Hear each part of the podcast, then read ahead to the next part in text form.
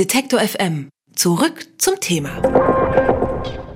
Detektor FM sendet von der Frankfurter Buchmesse, von der Arts Plus, um ganz genau zu sein. Und wir haben hier einen kleinen, gemütlichen Stand. N99 heißt der. Und den teilen wir uns mit dem Kompetenzzentrum für Kultur- und Kreativwirtschaft des Bundes. Die kümmern sich um Kreativwirtschaft in Deutschland, um neue Herausforderungen auch gesellschaftlicher Art und sind quasi unsere Nachbarn, weil wir eben hier zusammen diesen Stand betreiben.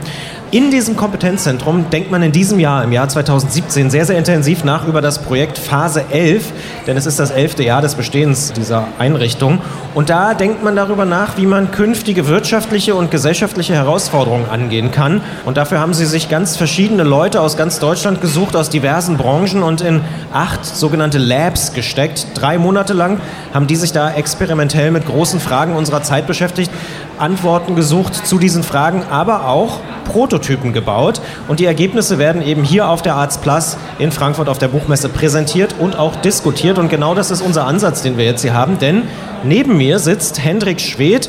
Er ist im Lab Microfactory. Und ich sage erstmal guten Tag. Grüß dich, hallo. Was macht denn das Microfactory Lab? Das Microfactory Lab überlegt, wie man einen Makerspace in Hannover oder auch nicht in Hannover, wir kommen aus Hannover, zu einer Microfactory umfunktionieren kann. Jetzt versuchen wir mal so ein bisschen die englischen Wörter aufzudröseln. Was ist ein Makerspace? Ein Makerspace ist leicht gesagt erstmal eine offene Werkstatt. Also das heißt, du kannst äh, dich anmelden, vorbeikommen und dort arbeiten, im Gegensatz zu geschlossenen Handwerksbetrieben.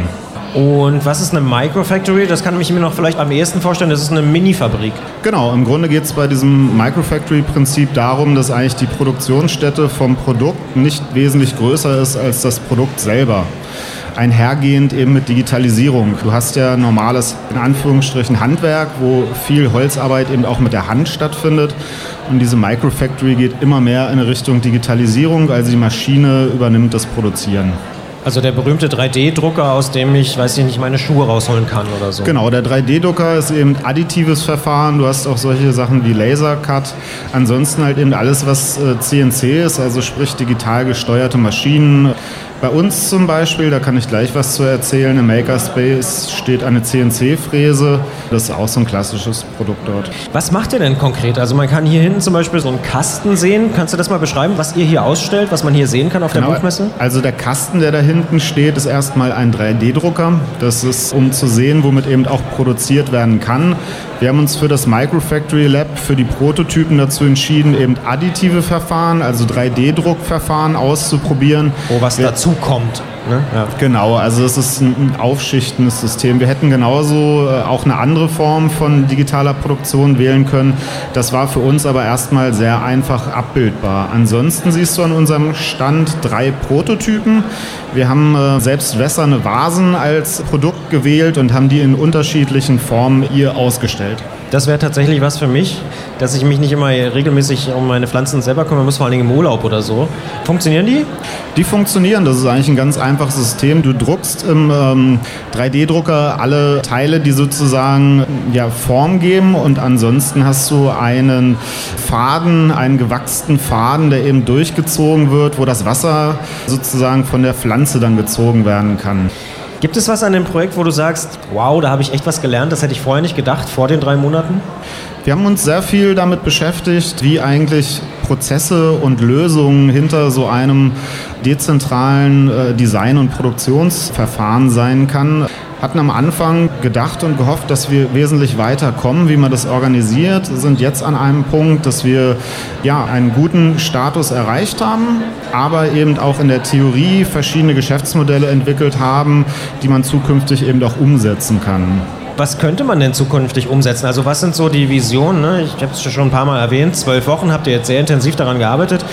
Gibt es irgendwann so eine Mikrofabrik überall oder was sind so eure Visionen?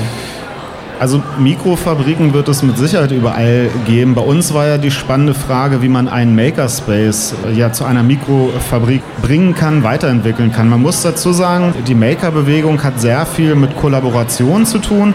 Das heißt, es gibt eine Maker-Community, die eben zusammen Produkte entwickelt, zusammenarbeitet und das muss man mitdenken. Es ist jetzt nicht die klassische Industriefabrik. Die Industrien können eben auch Mikrofabriken abbilden. Bei uns ging es wirklich darum, wie kann man diesen Makerspace weiterentwickeln. Was war das Komplizierteste daran? Wir sind eigentlich so in fünf Schritten vorgegangen. Momentan ist es so, wenn du jetzt dieses Beispiel der Vase nimmst, du kannst halt auf Open Source Portalen Designvorlagen zum Drucken von diesen Vasen finden. Die Designvorlagen sind meistens nicht geprüft, also du weißt gar nicht, ob die druckbar sind. Oft haben die eine schlechte Oberflächenqualität, also sind brüchig, wenn du sie druckst. Das ist aber häufig immer noch Status quo. Wir haben uns jetzt erstmal rangesetzt, wie wir unsere Community und die Designer in der Community organisiert bekommen, dass sie Designvorlagen sozusagen dezentral zur Verfügung stellen und man in einem Schritt diese Designvorlagen zusammen mit Maschinenstunden und zusammen mit Material im Netz bestellt und dann vor Ort selber das ausdruckt. Und das ist so ein bisschen unser Status quo.